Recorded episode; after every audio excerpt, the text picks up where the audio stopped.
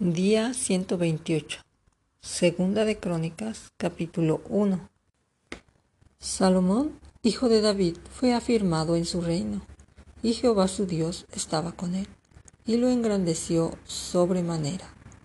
Y convocó Salomón a todo Israel, a jefes de millares y de centenas, a jueces y a todos los príncipes de todo Israel, jefes de familias y fue Salomón, y con él toda esta asamblea, al lugar alto que había en Gabaón, porque ahí estaba el tabernáculo de reunión de Dios, que Moisés, siervo de Jehová, había hecho en el desierto. Pero David había traído el arca de Dios a Kiriat Jearim, al lugar que él había preparado, porque él le había levantado una tienda en Jerusalén. Asimismo, el altar de bronce que había hecho Besaleel, hijo de Uri, hijo de Ur, estaba allí delante del tabernáculo de Jehová, el cual fue a consultar a Salomón con aquella asamblea. Subió pues Salomón allá delante de Jehová al altar de bronce que estaba en el tabernáculo de reunión y ofreció sobre él mil holocaustos. Y aquella noche apareció Dios a Salomón y le dijo, Pídeme lo que quieras que yo te dé. Y Salomón dijo a Dios, Tú has tenido con David mi padre gran misericordia, y a mí me has puesto por rey en lugar suyo. Confírmese pues ahora, oh Jehová Dios, tu palabra, dada a David mi padre, porque tú me has puesto por rey sobre un pueblo numeroso como el polvo de la tierra. Dame ahora sabiduría y ciencia para presentarme delante de este pueblo, porque ¿quién podrá gobernar a este pueblo tan grande? Y dijo Dios a Salomón,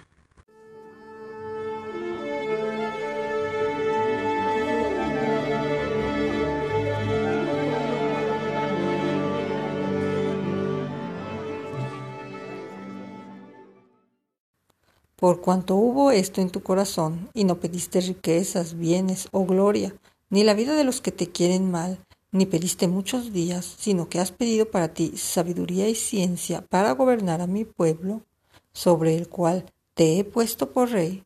Sabiduría y ciencia te son dadas, y también te daré riquezas, bienes y gloria, como nunca tuvieron los reyes que han sido antes de ti, ni tendrán los que vengan después de ti. Y desde el lugar alto que estaba en Gabaón, delante del tabernáculo de reunión, volvió Salomón a Jerusalén y reinó sobre Israel. Y juntó Salomón carros y gente de a caballo, y tuvo mil cuatrocientos carros y doce mil jinetes, los cuales puso en las ciudades de los carros y con el rey en Jerusalén. Y acumuló el rey plata y oro en Jerusalén como piedras y cedro como cabraigos de cefala en abundancia. Y los mercaderes del rey compraban por contrato caballos y lienzos finos de Egipto para Salomón, y subían y compraban en Egipto un carro por seiscientas piezas de plata y un caballo por ciento cincuenta, y así compraban por medio de ellos para todos los reyes de los Eteos y para los reyes de Siria. Capítulo 2 Determinó, pues, Salomón edificar casa al nombre de Jehová y casa para su reino.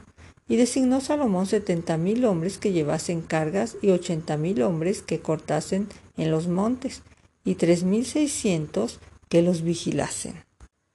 Y envió a decir Salomón a Hiram, rey de Tiro, Haz conmigo como hiciste con David mi padre, enviándole cedros para que edificaran para sí casa en que morase. He aquí yo tengo que edificar casa al nombre de Jehová mi Dios, para consagrársela, para quemar incienso aromático delante de él y para colocación continua de los panes de la proposición, y para holocaustos a mañana y tarde, en los días de reposo, nuevas lunas y festividades de Jehová nuestro Dios lo cual ha de ser perpetuo en Israel. Y la casa que tengo que edificar ha de ser grande, porque el Dios nuestro es grande sobre todos los dioses. Mas, ¿quién será capaz de edificar casa, siendo que los cielos y los cielos de los cielos no pueden contenerlo? ¿Quién pues soy yo para que le edifique casa, sino tan solo para quemar incienso delante de él?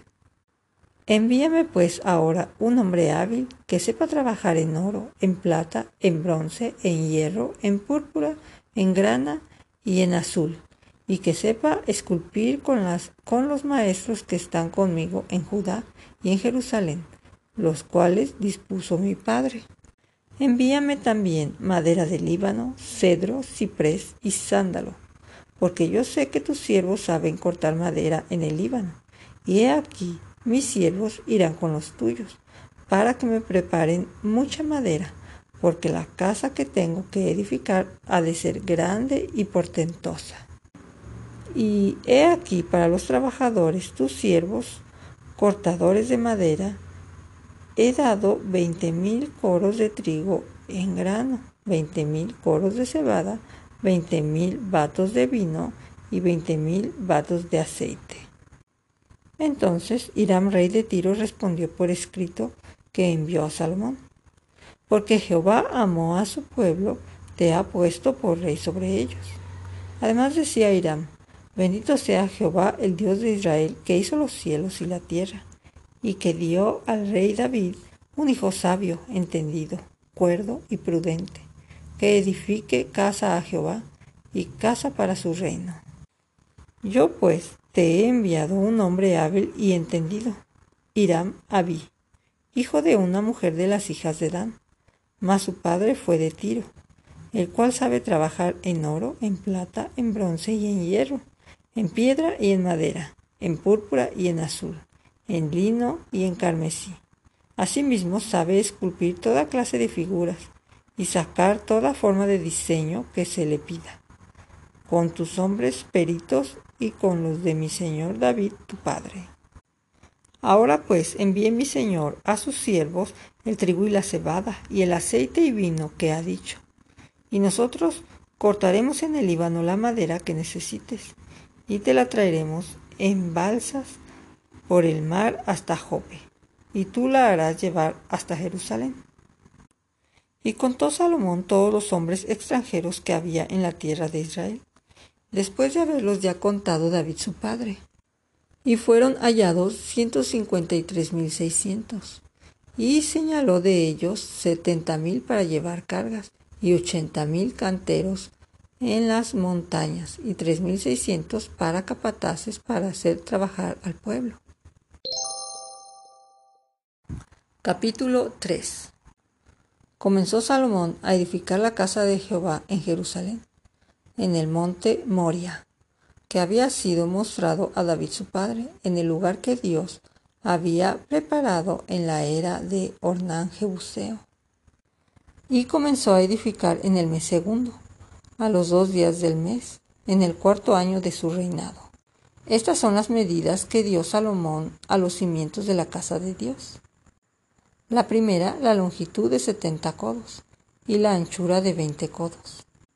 El pórtico que estaba al frente del edificio era de 20 codos de largo, igual al ancho de la casa, y su altura de 120 codos, y lo cubrió por dentro de oro puro. Y techó el cuerpo mayor del edificio con madera de ciprés, la cual cubrió de oro fino, e hizo realizar en ella palmeras y cadenas. Cubrió también la casa de piedras preciosas para ornamento, y el oro era oro de Parvaim. Así que cubrió la casa, sus vigas, sus umbrales, sus paredes y sus puertas con oro, y esculpió querubines en las paredes. Hizo asimismo el lugar santísimo, cuya longitud era de veinte codos según el ancho del frente de la casa, y su anchura de veinte codos, y lo cubrió de oro fino que ascendía a 600 talentos. Y el peso de los clavos era de 1 hasta 50 ciclos de oro. Cubrió también de oro los aposentos. Y dentro del lugar santísimo hizo dos querubines de madera, los cuales fueron cubiertos de oro.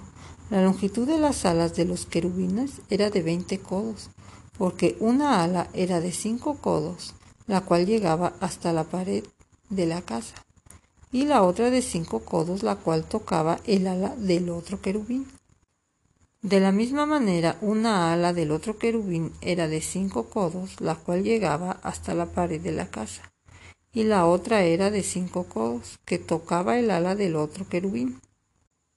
Estos querubines tenían las alas extendidas por veinte codos, y estaban en pie con los rostros hacia la casa. Hizo también el velo de azul, púrpura, carmesí y lino, e hizo realzar querubines en él. Delante de la casa hizo dos columnas de treinta y cinco codos de altura cada una, con sus capiteles encima de cinco codos. Hizo asimismo cadenas en el santuario, y las puso sobre los capiteles de las columnas, e hizo cien granadas las cuales puso en las cadenas. Y colocó las columnas delante del templo, una a la mano derecha y otra a la izquierda. Y a la de la mano derecha llamó Jaquín y a la de la izquierda Boaz. Capítulo 4 Hizo además un altar de bronce de veinte codos de longitud, veinte codos de anchura y diez codos de altura también hizo un mar de fundición en el cual tenía diez codos de un borde al otro, enteramente redondo.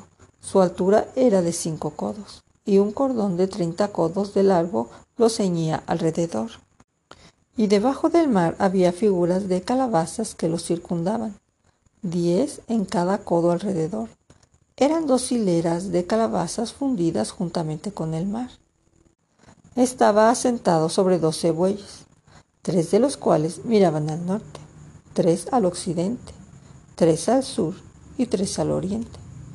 Y el mar descansaba sobre ellos, y las ancas de ellos estaban hacia adentro.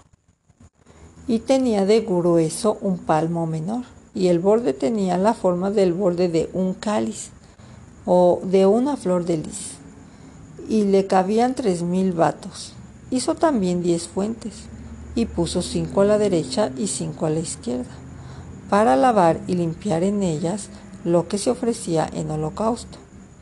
Pero el mar era para que los sacerdotes se lavaran en él. Hizo asimismo diez candeleros de oro según su forma, los cuales puso en el templo, cinco a la derecha y cinco a la izquierda. Además hizo diez mesas y las puso en el templo cinco a la derecha y cinco a la izquierda. Igualmente hizo cien tazones de oro. También hizo el atrio de los sacerdotes y el gran atrio, y la portada del atrio, y cubrió de bronce las puertas de ellas. Y colocó el mar al lado derecho, hacia el sureste de la casa. Hiram también hizo calderos y palas y tazones, y acabó Hiram la obra que hacía al rey Salomón para la casa de Dios. Dos columnas y dos cordones, los capiteles sobre las cabezas de las columnas, y dos redes para cubrir las dos esferas de los capiteles que estaban encima de las columnas, cuatrocientas granadas en las dos redes, dos hileras de granadas en cada red, para que cubriesen las dos esferas de los capiteles que estaban encima de las columnas. Hizo también las basas sobre las cuales colocó las fuentes, un mar y los doce bueyes debajo de él, y calderos, palas y garfios de bronce muy fino. Hizo todos sus enseres Hiram Abí al rey Salomón para la casa de Jehová. Los fundió el rey en los llanos del Jordán en tierra arcillosa, entre Sucot y Seredata. Y Salomón hizo todos estos enseres en número tan grande que no pudo saberse el peso del bronce. Así hizo Salomón todos los utensilios para la casa de Dios, y el altar de oro y las mesas sobre las cuales se ponían los panes de la proposición, asimismo los candeleros y sus lámparas, de oro puro, para que las encendiesen delante del lugar santísimo conforme a la ordenanza. Las flores, lamparillas y tenazas se hicieron de oro, de oro finísimo. También las despabiladeras, los lebrillos, las cucharas y los incensarios eran de oro puro. y de oro también la entrada de la casa, sus puertas interiores para el lugar santísimo y las puertas de la casa del templo.